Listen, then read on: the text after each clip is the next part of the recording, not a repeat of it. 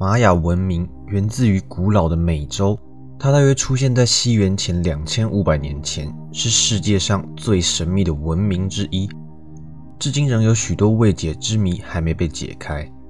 玛雅人有自己的语言、文字，建造了宏伟的金字塔，发展了数百座的城市，并对于天体运行的知识有相当深入的了解。在那个时代中，已经是足以称霸一方的发达文明。就在看似文化达到鼎盛的时候，一夕之间，玛雅文明神秘的消失了。因为玛雅文明的神秘独特性，遗留下的预言甚至还被改编为著名电影《二零一二》。我想，这么样一个神奇的文明，它的神话故事一定也相当有趣。那么，我们就来看看玛雅的神话故事吧。说实话，玛雅神话其实很难入门，许多不可考的资讯先不说，内容极为零碎。来源以及版本又很多，需要将大量碎片化的资讯做统整。老实说，并不是一件简单的事情。关于玛雅人的创世神话，主要记载于《波波乌尔》这部经典。波波乌尔是在16世纪西班牙征服位于今日瓜地马拉南部的基切王国后，基切王国的祭司或是耆老以拉丁字母拼写基切玛雅语写成文献。并且代代相传下去，跟其他记载玛雅神话的文献比起来，内容更加完善且成体系。到了十八世纪，天主教传教士在瓜地马拉南部的村庄里，看见以机械语写成的波波乌尔。身为传教士的他，没有像前辈们一样烧毁这些被视为魔鬼的书籍，反而将它翻译为西班牙语，因此让我们玛雅的神话故事得以被保留下来。玛雅神话中地位最高的神明为伊查姆纳，名字的意思可能是蜥蜴或鳄鱼的意思。他是许多重要神明的父亲，但却不是全知全能的，甚至不是玛雅神话中力量最强的一位。伊查姆纳呢，还有一位妻子，他的妻子叫做伊什切尔，名字的意思为彩虹女神，被视为主管着月亮、丰收、药草以及征域。这两位神是许多神明的父母。一共生下了十三位重要的神明。由于伊什切尔如此能生，又被认为代表着生育，因此据说玛雅的孕妇在分娩前都会到朝拜伊什切尔的圣地去蒸个桑拿。传说伊查姆那在陆地上的化身为短吻鳄，它吐出了大量足以淹没世界的液体，造成了大洪水。伊查姆那有四个儿子，这四位神被称为巴卡布，意思为世界的四周。之所以这么称呼，是因为他们的职责为支撑着世界的四个方位，有点像东南西北守护神的概念。这四位兄弟的个性好色又好酒，在大洪水来临时，不知道是因为怠惰还是害怕，四人擅离了职守，导致天空塌了下来，压在大地之上，造成宇宙的动荡。因为这只鳄鱼造成了洪水，所以遭到了众神的讨伐，众神割开了他的咽喉，把他给灭了。停止了洪水，利用他的身体产生新的大地，并在大地的四个角上种上支撑天地的世界树。尽管鳄鱼被杀死了，但并不代表伊查姆纳被杀死了。鳄鱼只是他的化身之一，不影响神本身的存在。在这四棵树的中间，还有一棵树，树上有一只鸟，名为雅什科卡穆特，是伊查姆纳的化身。这只鸟会在雨水出现前现身于人们面前。与许多神话故事相同，他们都提到世界的毁灭与再造这个概念。在世界毁灭及洪水过后，是该创造一切的时候了。有位厉害的神明，他的名字叫做玉米神，呃，全名其实叫做剥皮玉米神。对，就是这么有趣。这个玉米神呢，在神话中的描述，以为叫做胡胡那布的神明相同，因此很可能是同一位神明。据说玉米神其实有两位，另外一位理所当然就是带皮玉米神啦。但这位带皮玉米神，其实在神话中没占什么篇幅，所以就不讲了。因此，在后面的故事中所提到的都是剥皮玉米神。在大洪水来临的时候，剥皮玉米神躲在了一个龟壳里面，在洪水上漂流。等到洪水结束之后，才从龟壳中走出。为了给世界带来新的生命，玉米神树立了三座炉石，放在一个叫沃天的地方。利用这些东西，先把天空给重新创造。之后，他走进天空，并设定了天上的星座在晚上的舞动。这支舞被称为创造之舞。终于，玉米神唤醒了中央世界树的力量，整个世界得以重启。玉米神在世界崩塌之际挺身而出，重启世界，让世界重新有了天空与大地。但世界仍然缺乏一个重要的元素，是什么呢？那就是生物。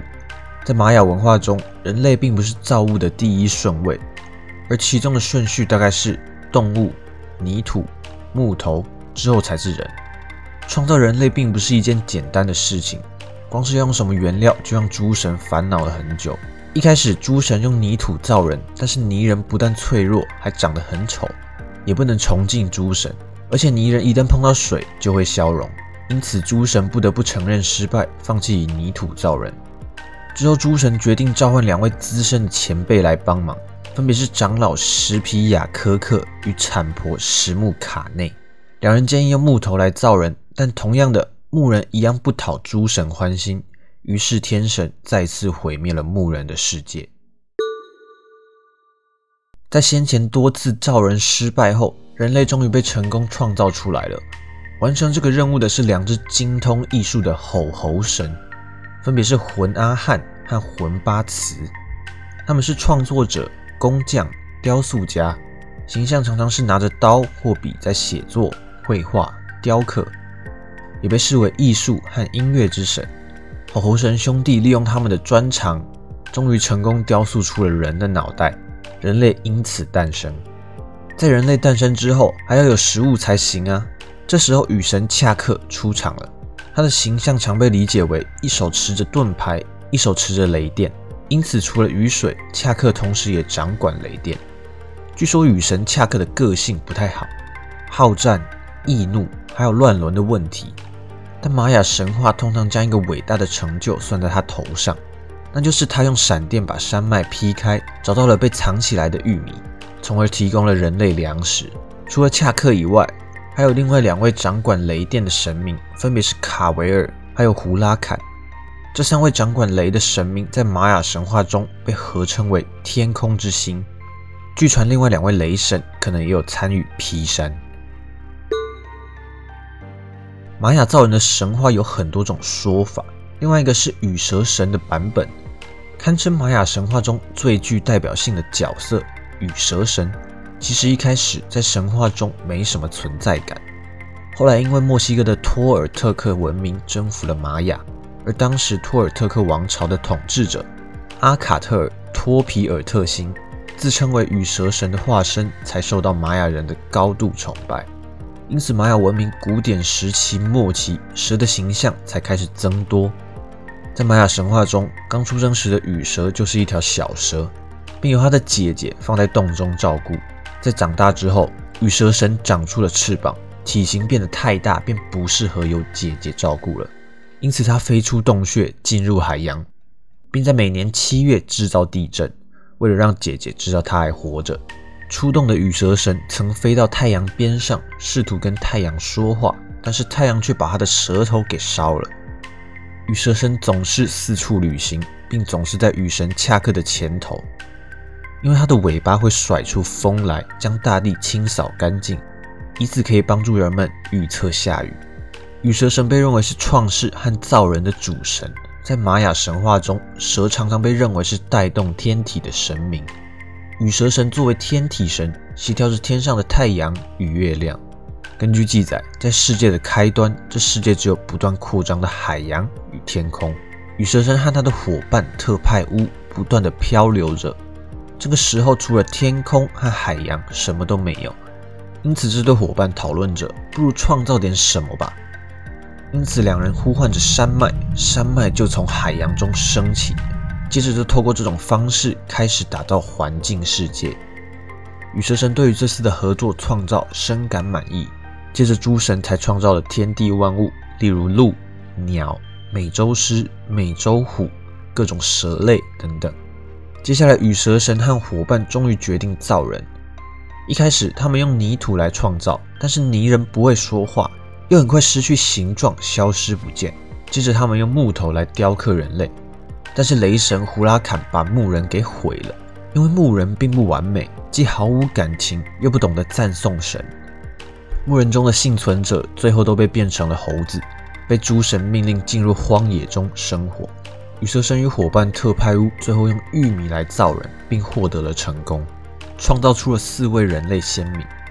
不过，这四位人类太优秀了，全知全能，视野可以看得很远很远，而且具有超高的智慧，可以理解一切事物。依据我们对于宗教的理解，只有神才可以全知全能。所以天神们担忧了起来，他们模糊人类的视野，让人类只能看清楚周遭的世界，并接着继续创造女性、男性与女性结合，才繁衍出今日的人类。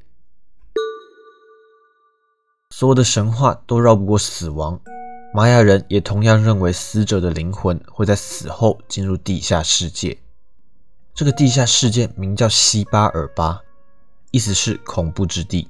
掌管冥府的死神有非常多的名字，这些名字指的都是同一个死神。除了这一位外，还有其他十一位死神。每个死神都有不同的职责，掌管着人类的各种苦难，例如疾病、饥饿、恐惧、贫穷、痛苦和死亡。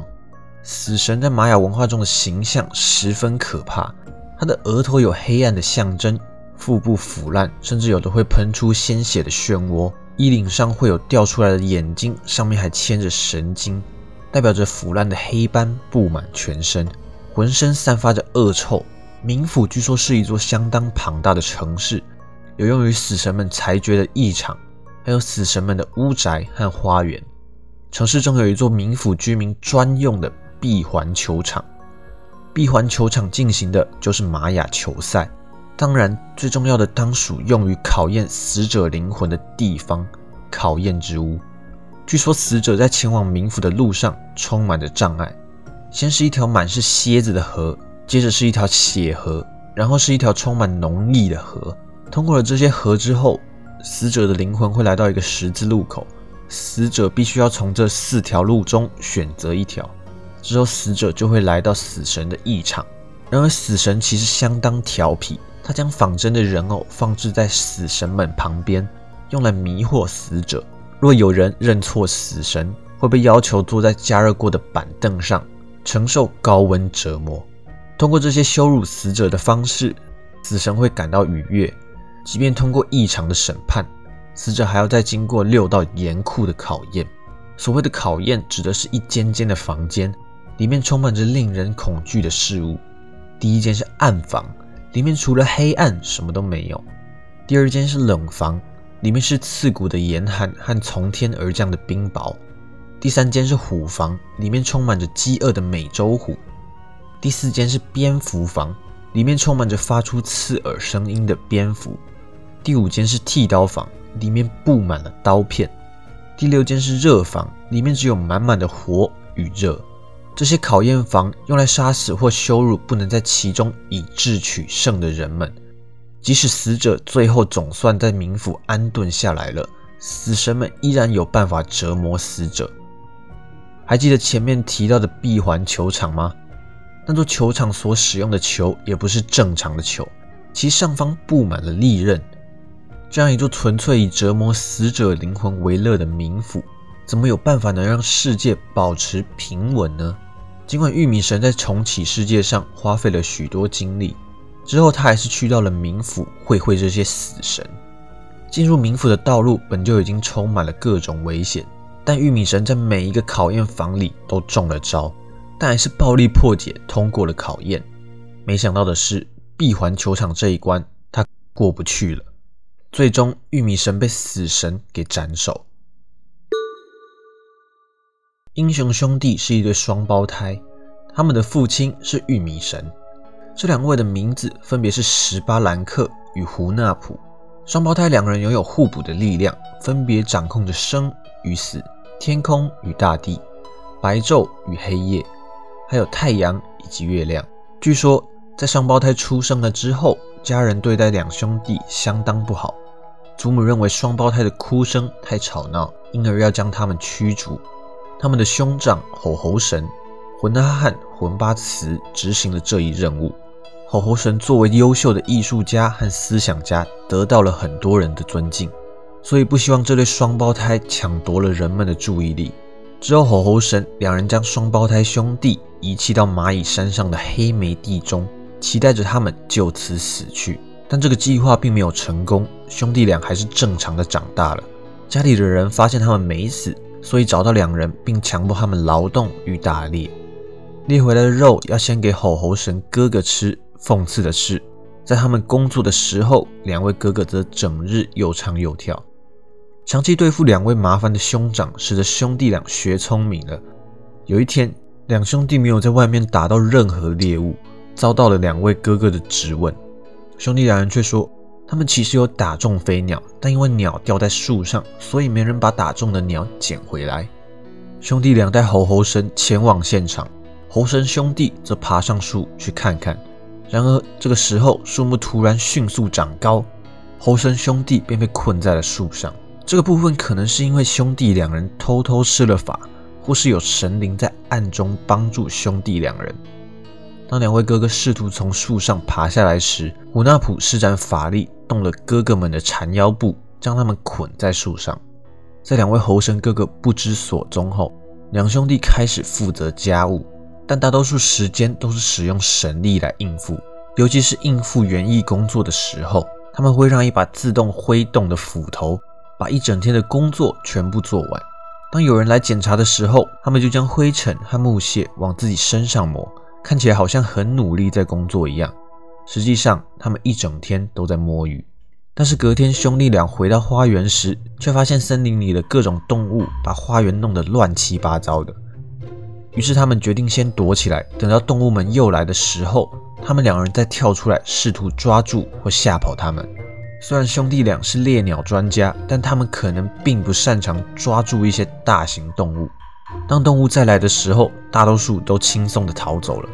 兄弟两人只抓住了兔子和鹿的尾巴，当他们把尾巴扯断后，依然成功的逃离。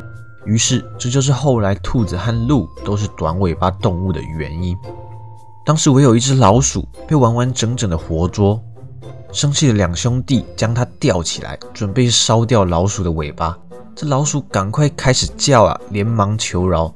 声称他掌握了一条重要的情报：兄弟俩的父亲和叔父乌库布胡纳普有一套厉害的装备，这套装备是专门在闭环球赛中使用的，但被祖母藏起来了。因为玉米神正是因为冥府的球赛而死去。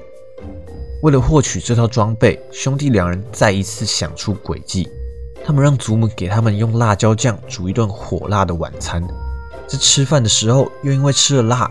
让祖母给他们取水来喝，祖母便拿了水瓢外出打水，就发现怎么样都舀不上来，因为这个水瓢被兄弟俩偷偷打了个洞。在祖母发现那个破洞回到屋内之前，家里便只有兄弟两人和那只老鼠了。他们连忙找到天花板上的装备，老鼠咬断了装着球赛装备的绳索，让两兄弟顺利的取走装备。在过去。他们的父亲玉米神非常爱打球，而在这两兄弟拥有一套好装备之后，也很快爱上了这项运动。那么，我来说说这个所谓的闭环球赛大概是怎么进行的吧。首先，球场会有面建有圆环的墙壁，然后球员必须将球送入这个闭环中。但根据推测，玛雅的球赛规则中被认为不能使用手与手臂，以及膝盖以下也不能使用。因此，这个球不是用踢的，而是用身体的部位将球顶入，例如臀部、胸口、腰等等。这种球赛的难度很高哦。大部分的球场闭环前都设有斜坡，方便球员接近目标。根据记载，曾有人试图用手把球丢入闭环中，在很近的距离用手丢了一百甚至两百次也丢不进去。这个球赛显然是极端困难的，在古代玛雅。这是场攸关生死的球赛。根据浮雕，这场球赛结束后，有一方需要被另一方斩首，颈部喷洒着血柱，血柱被描绘成蛇，很有活力的扭动着。至于是输的一方还是赢的一方需要被斩首，我还找不到相当肯定的结论。照理来说，应该是输的一方，但在我看过对于赢的那一方的论点后，我也不敢乱下定论。资料是这么说的：球赛的赢家必须被斩首，因为玛雅人认为这样是在荣耀神明，可以在死后去到更好的地方。回到我们的故事，胡纳普和史巴兰克开始整天打球。这两兄弟打球的声响惊扰到了冥界的诸位死神，死神便派人给两兄弟发出球赛邀请，让他们来打球。两兄弟收到了冥府的邀请，决定不顾祖母的阻挠和不满，出发前去冥府。不像玉米神使用暴力破解硬闯，这两兄弟的鬼脑袋开始转了起来。他们先是派出了蚊子去把死神们都叮了个遍。将他们在异场中便轻松地分辨出了死神和人偶的差别。本想取乐的死神们感到相当恼火，连忙将他们送进考验房。两兄弟在考验房中的表现相当英勇，丝毫不因为第一座暗房的黑暗而感到害怕。他们甚至不需要点燃火把。绝望的死神们决定直接免掉后面的考验，让他们直接进入闭环球场。两兄弟看出了球上的手脚，指出了球上布满了利刃。他们威胁着死神，他们要离开赛场。最后，死神只好允许他们使用自己带来的正常橡胶球。尽管如此，擅长打球的两兄弟还是故意输给了冥府队。作为惩罚，死神们将他们关到了剃刀房中过夜。这两兄弟在剃刀房中竟然与活动者的剃刀说上了话，说服剃刀停下。使得考验无法进行下去。他们还将一些会切下树叶的蚂蚁送到死神们的花园里，从那里收集花瓣，然后送给死神们作为冥府队赢下球赛的奖品。死神们感到不可思议，因为他们的花园明明有守卫好好看守着。为此，他们处决掉了花园的守卫。